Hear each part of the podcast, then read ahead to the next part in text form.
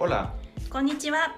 bienvenidos a Mex Japón, un podcast desde la Embajada de México en Japón, en donde hablaremos sobre nuestros dos países, su historia, su actualidad, los mexicanos aquí, los japoneses allá y muchos otros temas sobre México y Japón. Acompáñenos. メキシコ大使館のポッドキャストメックスハポンへようこそ。この番組では私たちの国についてやその歴史、今話題の出来事、ゆかりのある人物やエピソードなどをご紹介します。 お楽しみください。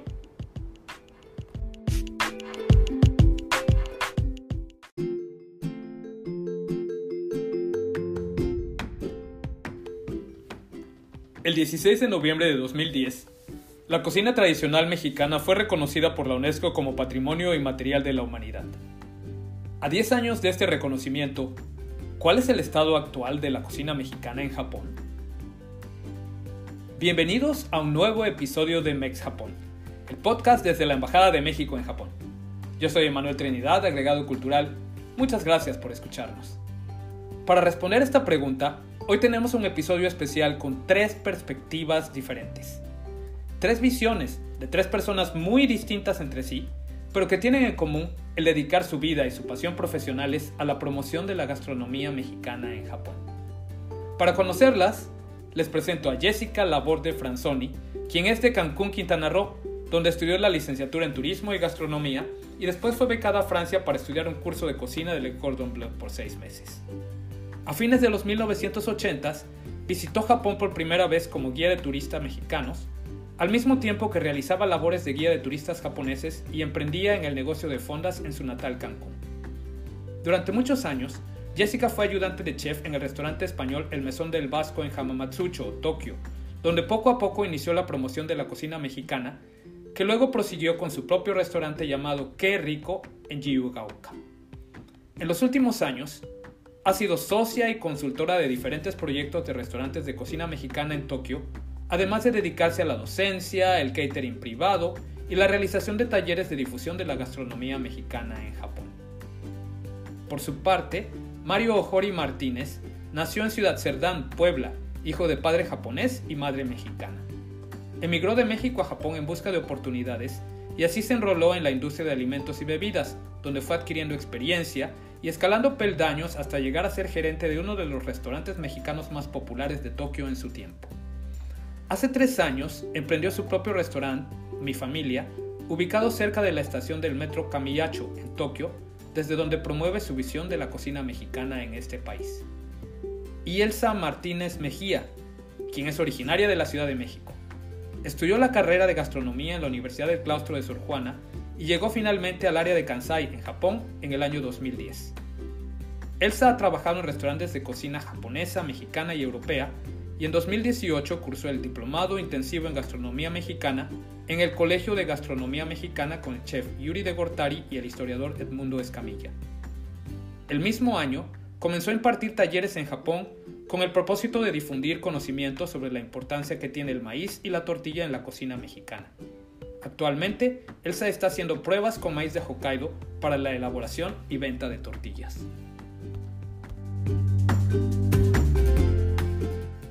Hola Jessica, muchas gracias por estar con nosotros en este podcast sobre la cocina mexicana en Japón, donde estamos celebrando el décimo aniversario de la inscripción de la cocina mexicana tradicional como patrimonio intangible de la humanidad. No, al contrario, muchas gracias por la invitación. Eh. Hoy día me, me toca estar hasta nuestro México querido, en Acapulco. Muchos saludos y qué envidia, disfruta mucho de Acapulquito.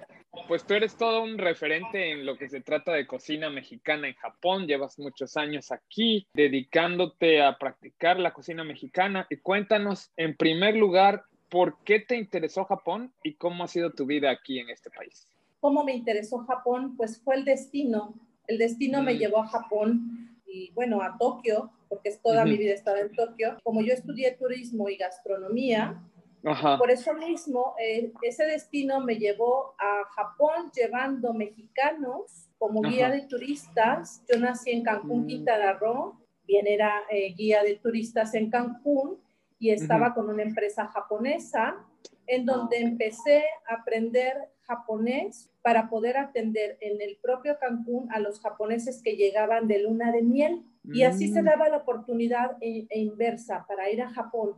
Eso fue principalmente lo que me llevó a Japón. Sabemos que llevas muchos años aquí, ¿no?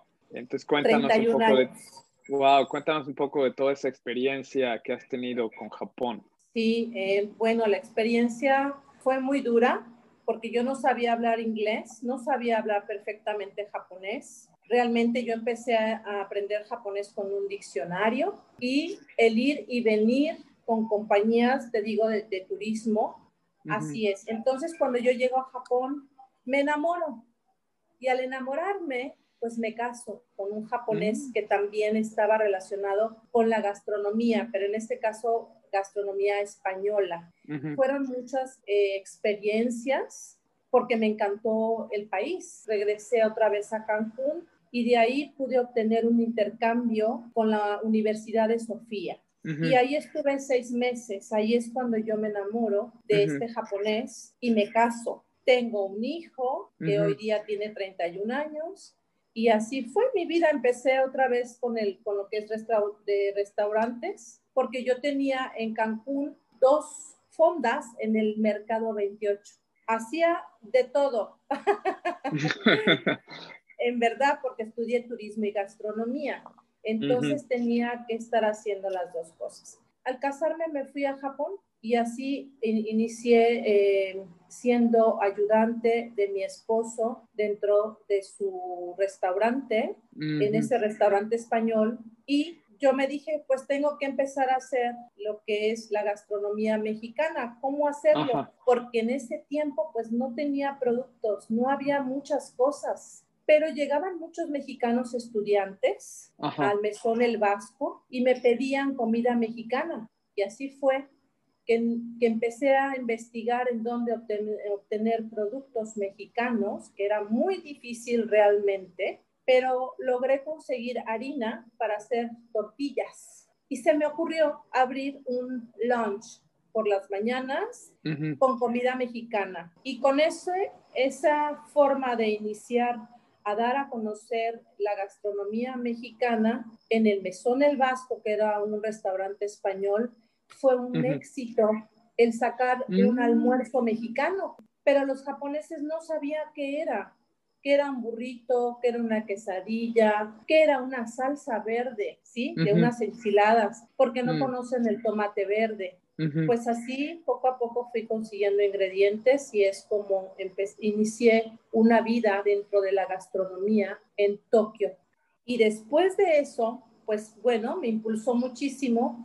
Ahí en el Mesón El Vasco yo hice una salsa que hoy día es muy popular entre los japoneses y mexicanos, que se llama, le pusieron, la bautizaron como salsa Yesi. Esta salsa es muy fácil, es de chile japonés, el chile aka, eh, con, con aceite, limón y, lo, y ajo.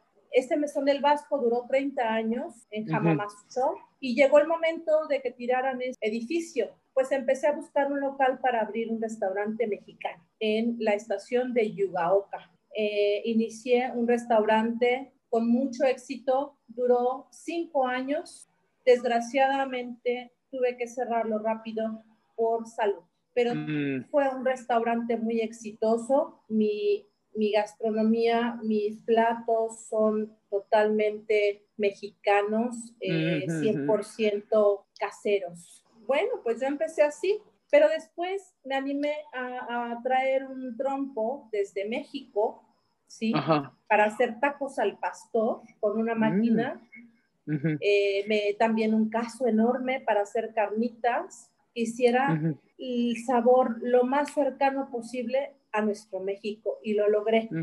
Qué rico, se llama el restaurante, se llamaba Qué rico. De esto estamos hablando como por el año 2005, 2010, por ahí. Sí, ahorita estamos 2020, esto fue en, eh, hace cinco años que cerré, ¿sí? Ah, ok, entre 2010 y 2015 más o menos. Así es, así es. Fueron hace cinco años exactamente que se cerró Qué rico, ¿no?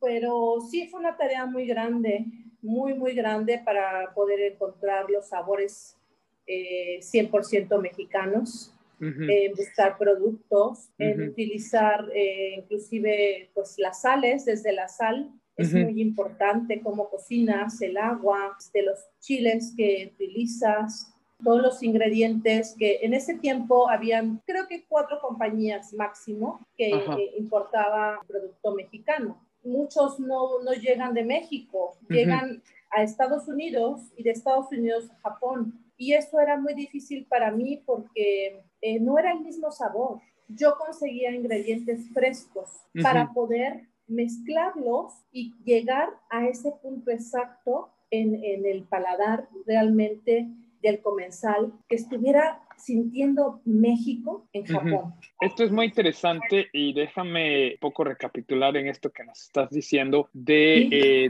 tu labor en búsqueda de los ingredientes mexicanos más auténticos para crear un sabor más auténtico de la cocina tradicional mexicana en Japón. Eso, platícanos un poquito cómo, cómo fue esa búsqueda, dónde, dónde fuiste, qué encontraste. Bien, bueno, yo me iba a los mercados. Hay un mercado en Bueno en donde venden muchos productos eh, filipinos, tailandeses, y me dije, bueno, tal vez ahí puedo encontrar algo porque te pones a investigar de otras culturas, cómo son sus sabores, ¿no? ¿Qué utilizan? Me fui a ese mercado de Bueno y encontré, mi sorpresa fue grandiosa. Mm, Cuando encontré el tamarindo en pasta, que los mm. tailandeses lo utilizan, yo dije, guau, pues puedo hacer la salsa de tamarindo. Encontré plátano macho, porque los filipinos comen plátano macho. Y también, ¿qué crees que encontré en ese mercado? Pues hojas para hacer tamales, pero hojas de plátano. De plátano. Y bueno, pues eso fue súper excitante porque yo dije, aquí puedo hacer tamales. Y mm. así, infinidad de, de, productos. Chicharrón también. Encontré chicharrón ya preparado. Tomates verdes también los encontré. Y así el paso del tiempo y poco a poco podía eh, enriquecer ese menú de mi restaurante. Todo esto recorrido por el que nos llevas a lo largo de los años de, de, cómo ha sido tu búsqueda y cómo has ido encontrando diferentes productos tradicionales de la cocina mexicana aquí en Japón, cada vez más, me lleva a hacerte una pregunta que quisiera plantearte con base a tu, a tu larga experiencia en Japón. ¿Cuál crees tú ¿Qué es el estado actual de la cocina mexicana en Japón? ¡Wow! ¡Qué pregunta!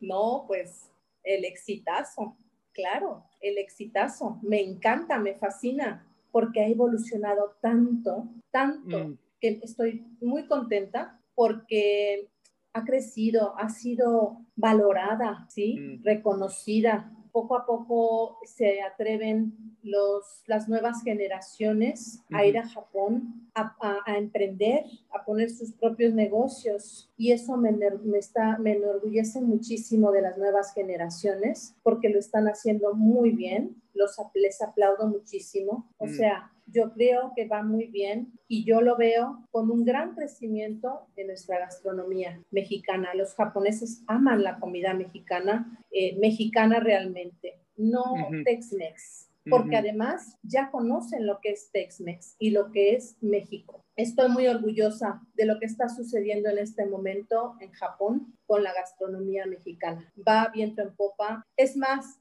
ya me puedo jubilar tranquila.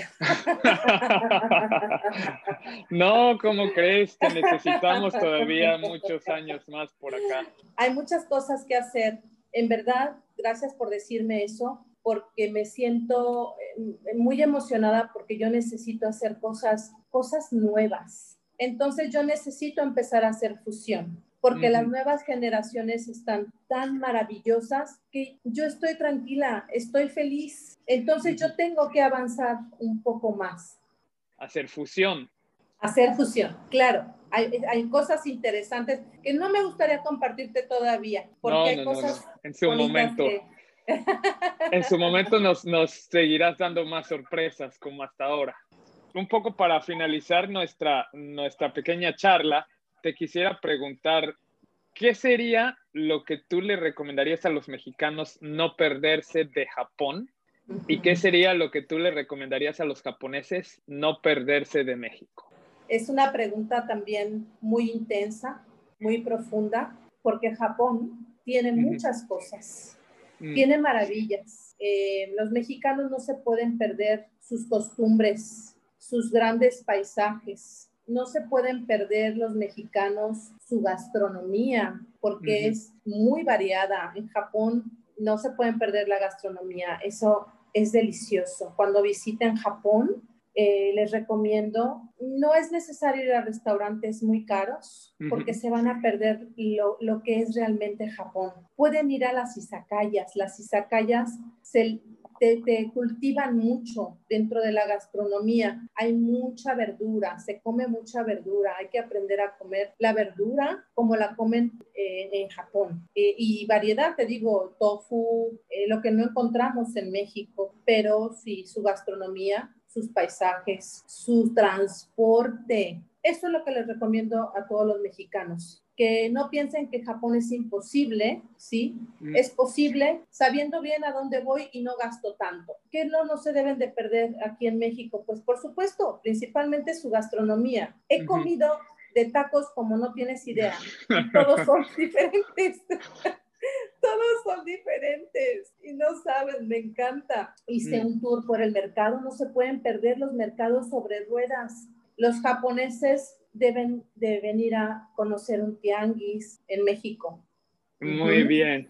Así Oye, es. pues muchas gracias, te agradezco mucho toda esta plática y bueno, que tengas una feliz y muy, muy um, agradable y maravillosa estancia en nuestro país. Ah, yo bueno, te quiero contar muchas cosas más, pero bueno, el espacio es corto. Sí. muchas gracias, de verdad. Gracias por la invitación. Estamos aquí en el restaurante de mi familia hablando con Mario Hori sobre el estado de la cocina mexicana en Japón. Muchas gracias, Mario, por esta Gracias a plática. ustedes. Y bueno, para empezar, quisiera preguntarte de dónde viene tu interés en Japón y cómo ha sido tu vida aquí en este país. Bueno, sinceramente, así, así que me haya interesado Japón y haya venido por mi cuenta, no fue así. Mm, Mi mamá es mexicana de Ciudad Cerdán, Puebla, y mi papá es japonés. Mm. Entonces, como usted sabe, que nuestra situación en México, que es difícil, empleo, estudio, todo eso, yo no tuve la oportunidad de ir a la universidad y mi mamá fue la que me dijo, no, pues si no estás haciendo nada, hijo, vete a, a la tierra de tu papá, a aprender cosas nuevas, a ver un nuevo mundo, por lo cual decidí venir un solo año, el cual ya se convirtieron en 16 años, Wow.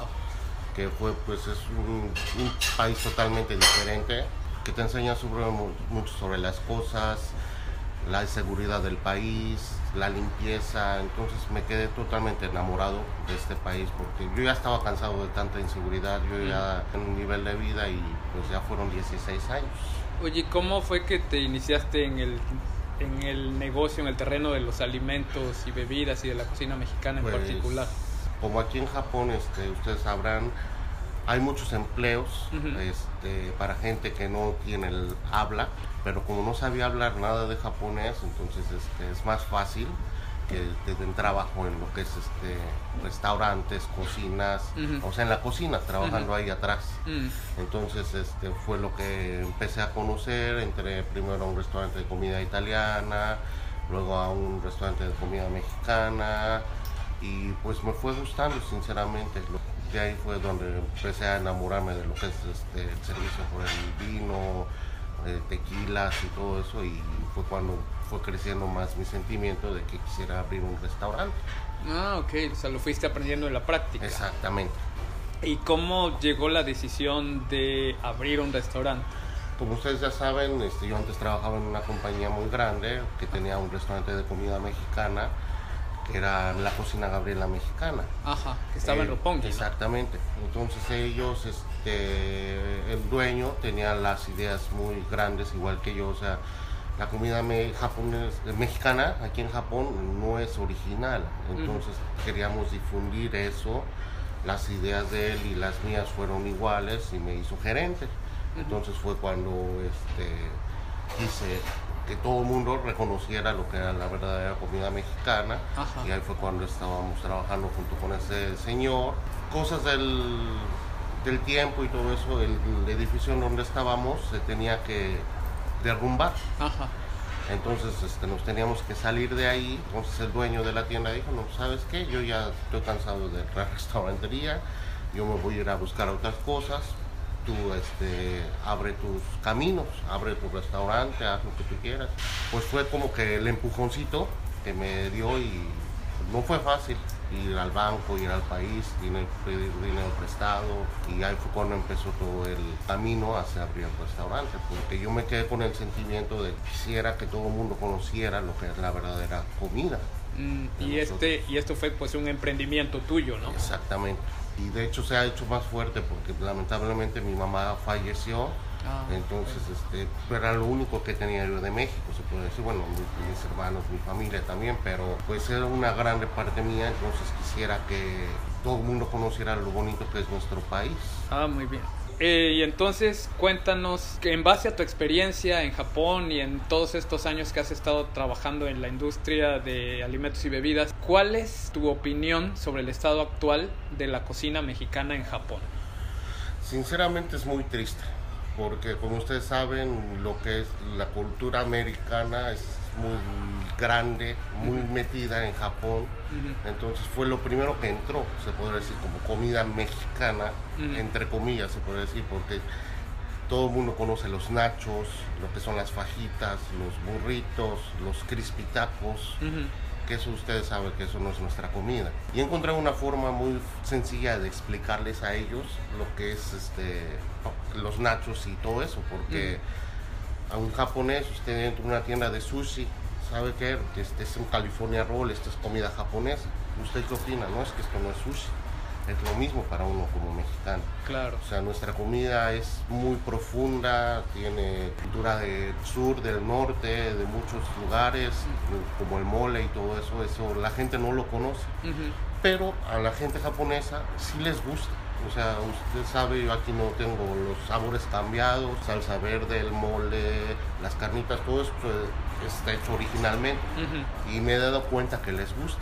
Nada más que no lo conocen. Pues un como trabajo mío extra es el difundir y que entiendan todos que esto es nuestra verdadera comida. También tuve la oportunidad de salir una vez en la televisión y explicarles lo que es el mole. Aquí lo hacemos desde cero, se freímos las tortillas, todo, todo desde cero. Entonces, este, que entiendan lo que es nuestra cultura, que es este, muy grande y muy profunda, porque sinceramente pues hay muchos restaurantes mexicanos, se podría decir, este, son muy famosos y todo eso, a la gente le gusta, pero es que eso no es nuestra comida mexicana. Mm, claro, no es la auténtica comida. Exactamente. O sea, esa comida no es mala, es rica, unos gatos, un burrito, unas fajitas.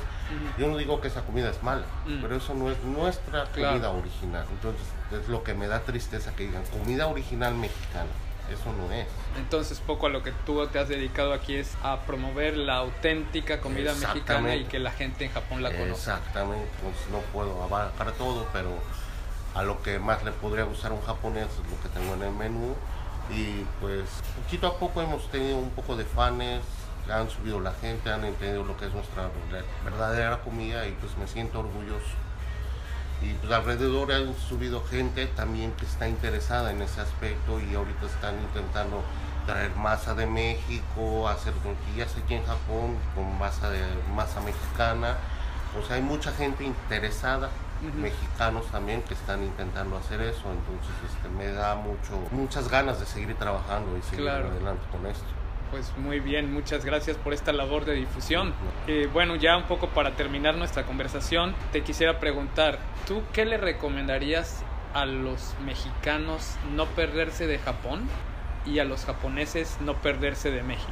A los japoneses no perderse de México es un poco una pregunta difícil porque hay muchas cosas y me gustaría que probaran, probaran la comida de un mercado, de un tianguis, de un puesto, que es muy original, que no hay en todo el mundo, que solo es en México, es el sabor original. También tenemos obviamente nuestras pirámides, nuestras selvas, nuestros bosques, pero es algo que no se puede expresar con palabras. Mm. De hecho ya han hecho varios programas últimamente de televisión respecto a eso, pero el ir al mercado, al tianguis, a la merced, a todo eso es una experiencia que no se puede vivir en cualquier parte del mundo.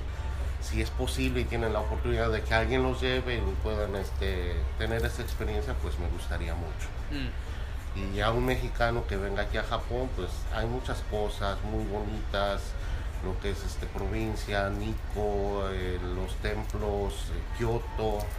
En realidad es un país muy bonito en cultura. Pues muchas gracias, de verdad te agradecemos mucho habernos recibido aquí en tu restaurante y donde vimos que está siendo cada vez más popular y claro, además de que la comida es deliciosa. Gracias. Y nos encanta y pues bueno, te agradecemos mucho que hayas estado con pues, nosotros. su casa. Muchas gracias. Gracias. Hola Elsa, muchas gracias por estar con nosotros y eh, platicando para este episodio del podcast Mex Japón. Y cuéntanos para iniciar, ¿por qué te interesó Japón y cómo ha sido tu vida aquí? Hola, eh, muchas gracias por considerarme. A mí me interesó Japón porque cuando yo estaba estudiando en la universidad, yo estudié gastronomía en la Universidad del Claustro de Sor Juana. Eh, justo el último semestre de, la universidad, empecé a trabajar medio tiempo en un restaurante asiático que estaba, que, en donde la chef era japonesa. Pues venían muchos clientes japoneses y yo ahí pues tuve más contacto con ellos, tuve más contacto con la cultura, con la comida y mi interés empezó a crecer. Por eso me quedé muy, muy interesada en, en la cocina japonesa y en Japón, porque no, sé, no sabía mucho de, de, de ella. Mi vida en Japón pues ha sido desafiante. Hay muchos aspectos sociales con los que he tenido que aprender a vivir y al principio es muy difícil, pero siempre me he logrado adaptar. Por ejemplo, en el trabajo he tenido mucha suerte porque en la mayoría de los lugares donde he trabajado me escuchan y he logrado formar amistades con ellos, con los dueños de los restaurantes. Me contabas, perdón que te interrumpa, pero para que nuestro, nuestra audiencia lo sepa, me contabas que la mayor parte de tu tiempo en Japón lo viviste en el área de Kansai, entre Hyogo, en Kobe. Sí, sí, yo desde que llegué a Japón he vivido en, en, la zona de Kansai, en una, en una ciudad que está entre Kobe y Osaka. Entonces, este, la, pues la mayoría del tiempo me la he pasado ahí. ¿Y ahora ya vives en, Tokio? Sí, apenas este año me, me mudé a, al, un poco a las afueras de Tokio. No estoy cerca, cerca de Tokio. Estoy un poco más cerca de, de Kawasaki. Pero bueno, has tenido oportunidad de ver como las dos grandes regiones de Japón. Sí, claro. Kansai es creo que un poco más relajada que Tokio. Tokio es, es hay mucha gente, hay mucho movimiento. Eh, no sé, la gente también creo que en Kansai es un poco más alegre, un poco más abierta te hablan más, o sea, tienen más interés como, como en ti, ¿no? Y, y en el tiempo que has estado en Japón, eh, ¿has tenido contacto con todo lo que es eh, eh, el área de restaurantes, este tipo de negocios? Sí, sí, yo trabajo, bueno, yo, yo he estado trabajando desde que llegué, trabajé, al principio trabajé en un izakaya, y después trabajé en, cafeterías y, trabajé en wine bar y bueno, he, pasado por varios, por varios restaurantes, pero siempre en el área de, alimentos y bebidas. Y sabemos también que el año pasado, pues, estuviste dando un taller de pan de muerto eh, cuando había una exposición sobre arte popular mexicano en el Museo Nacional de Etnología en Osaka. Cuéntanos cómo fue esa experiencia. Fue muy, muy divertida. Al principio fue muy difícil porque no había dado un, taller de ese, en ese tipo de lugares. Siempre había sido como lugares muy pequeños. Toda la organización y los tiempos, etcétera. Y aparte era un taller para niños, entonces tenía que organizar algo que los niños les llamara la atención y se divirtieran. Era un taller para papás y niños, entonces era para los dos y al final creo que todos quedaron muy contentos por lo que aprendieron, porque no solo fue hacer el pan, sino fue también explicar la tradición de que tenemos en México de Día de los Muertos. Entonces creo que quedó muy bien, todos quedaron felices. Ah, muy bien, Elsa. Oye, cuéntanos de toda esta experiencia que has tenido en Japón en estos pues 10 años desde que viniste para vivir acá la primera vez. ¿Cómo ves tú el estado actual de la cocina mexicana en Japón? Bueno, últimamente, o sea, los últimos años he visto cómo surgen nuevas propuestas de cocina mexicana en, Japón, de cocina mexicana auténtica, ya sea por cocineros mexicanos o por cocineros japoneses. Ellos mismos han buscado conseguir los ingredientes, cultivarlos ellos mismos o buscar a alguien que, que, cultive, por ejemplo, el tomatillo, que cultiven el, chile poblano, el epazote, etcétera también que los ingredientes no son tan baratos, los chiles, los chiles secos o, otras cosas, ¿no? Todavía como sigue habiendo esa dificultad, yo creo. Pero, pero también he visto que, que por los tratados económicos entre México y Japón han entrado muchos ingredientes más fácil, o sea, los puedes encontrar más fácil en el mercado, como la carne mexicana, como la harina de maíz, pero ya harina de maíz de México, o sea, ya de, maíz nixtamalizado mexicano, que antes no encontrabas, encontrabas de Estados Unidos o, encontrabas tortillas de Estados Unidos, hechas en Estados Unidos. Y ahora ya puedes encontrar producto mexicano. Pero también creo que eh, en cuanto al conocimiento que se tiene aquí en Japón de la cocina mexicana, todavía hay un estereotipo, todavía, todavía existe el estereotipo de de que la cocina mexicana son solo tacos, que la cocina Tex-Mex es cocina mexicana. Todavía hay falta de información. Por ejemplo, cuando yo, yo también doy un taller de tortilla y maíz, que ahorita está en pausa por, el, por la pandemia del COVID, pero en los talleres que pude dar, los japoneses se sorprendían de la variedad de salsas que hay, de la variedad de moles, de guisos, de la variedad de formas en que el maíz se puede preparar, que no solo, son que no solo es la tortilla. Y aparte se, se maravillaban del, de, se sorprendían también de, de, todo el trabajo que se necesita para hacer una tortilla. Sí, que no es algo tan fácil de hacer, que se necesita mucho esfuerzo desde, desde cuando lo cultivas hasta que llega a tu plato. Entonces, yo veo que poco a poco hemos logrado, no sé, difundir más la cocina mexicana, pero todavía falta un poco de difusión. Mm. Y de hecho creo que muchos japoneses no saben que la cocina mexicana está inscrita como patrimonio inmaterial de la humanidad. Aunque ya pasaron 10 años, muchos todavía no lo saben. Entonces necesitamos más trabajo de difusión, necesitamos trabajar en eso nosotros también y creo que es, el futuro se ve, se ve este, positivo en eso. Oye, y cuéntanos un poquito de este proyecto que tú estás realizando para hacer tortillas con maíz de Hokkaido.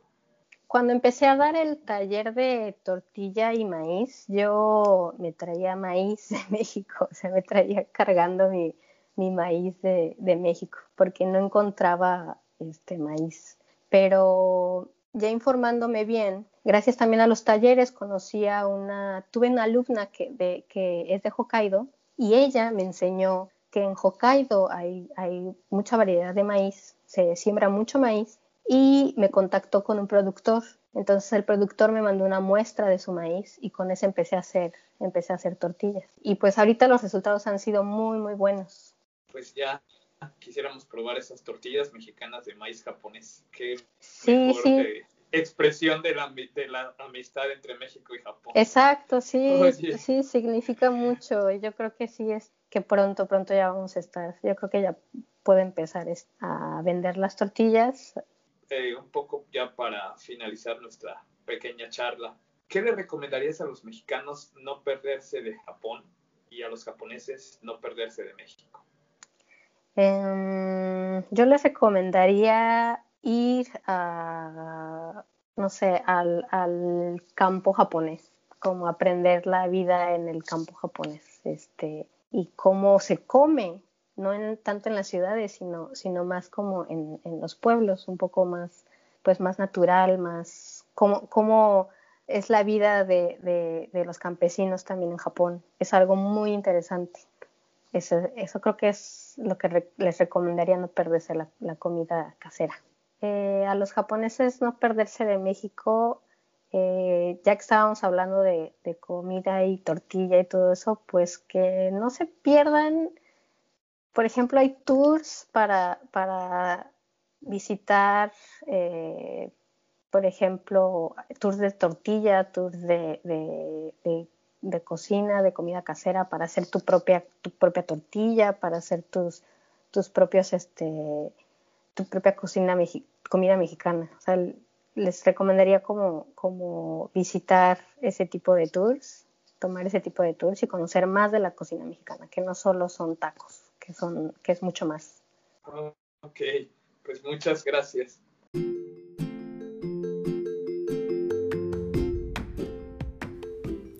Concluimos así este episodio especial del podcast Mex Japón, dedicado al décimo aniversario de la inscripción de la cocina tradicional mexicana como Patrimonio Inmaterial de la Humanidad por la UNESCO.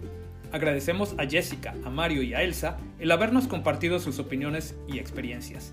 Y a todos ustedes los invitamos a enviarnos sus comentarios, sugerencias o preguntas al correo electrónico infojpn.sre.gov.mx. Sigan nuestro podcast en Spotify o escúchenlo a través del canal de YouTube de la Embajada de México en Japón y compártanlo con todas las personas interesadas en la amistad entre nuestros dos países. Los esperamos en todos los episodios que producimos en español y en japonés en semanas alternadas. No dejen de escucharnos. ¡Sayonara!